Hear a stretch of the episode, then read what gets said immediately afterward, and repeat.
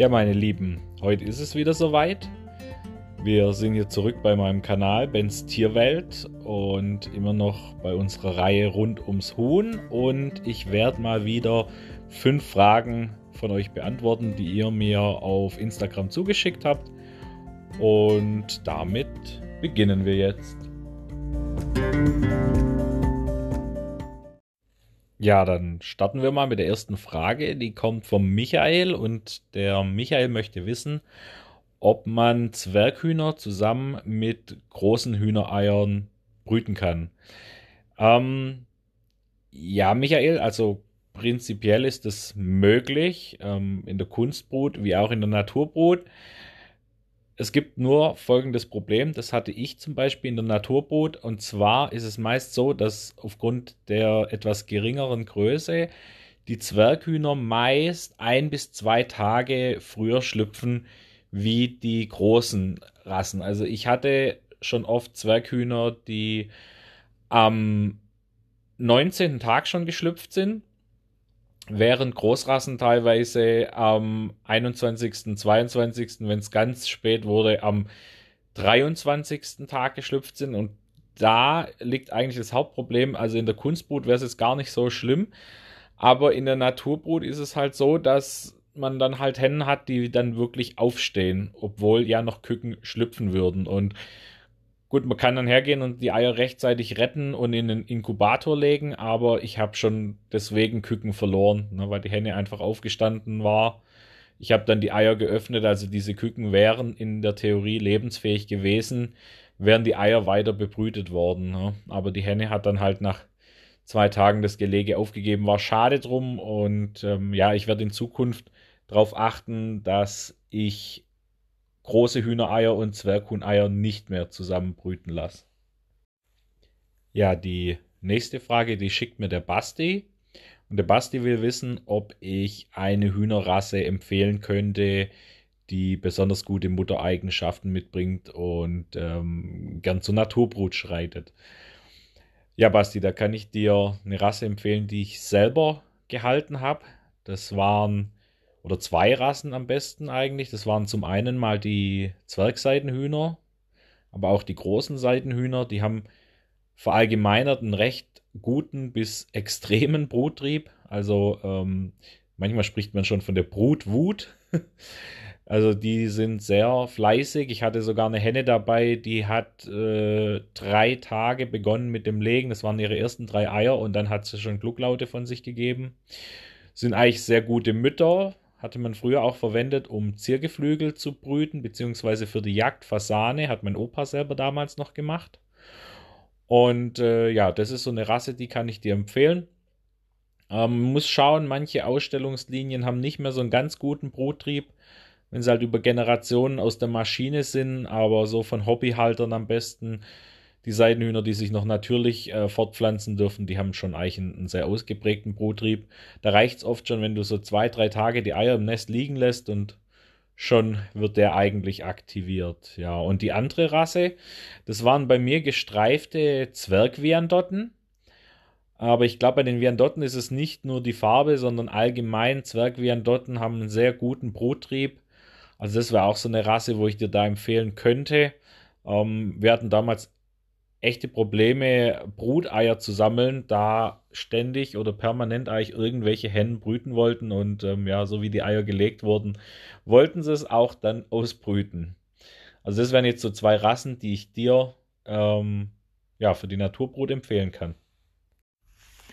Ja, die nächste Frage, die hat mir die Maria zugeschickt.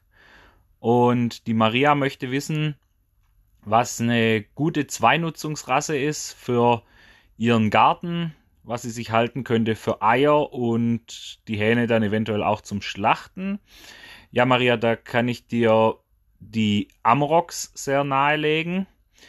Ähm, Gibt es auch einiges auf YouTube zu sehen, vor allem von der Karin Reiter. Die hat da schöne Tiere. Ähm, in Österreich sieht man öfters in den Videos vom Robert von Happy Huhn. Das ist eine Rasse, die ich ähm, ziemlich toll finde. Dann, was ich dir noch empfehlen kann, wäre eine deutsche Rasse, das wären die Bielefelder Kennhühner. Die sind eigentlich sehr gut für Fleisch und Eier, eine der letzten Rassen, die ähm, erzüchtet wurden für die Wirtschaftlichkeit, bevor die heutigen Hybridhühner auf den Markt kamen. Und was gibt's noch? Naja, New Hampshire ist auch noch eine schöne, tolle ähm, Rasse für eine Zweinutzung. Ähm, die Delaware-Hühner, über die es ja hier schon einen Podcast gibt.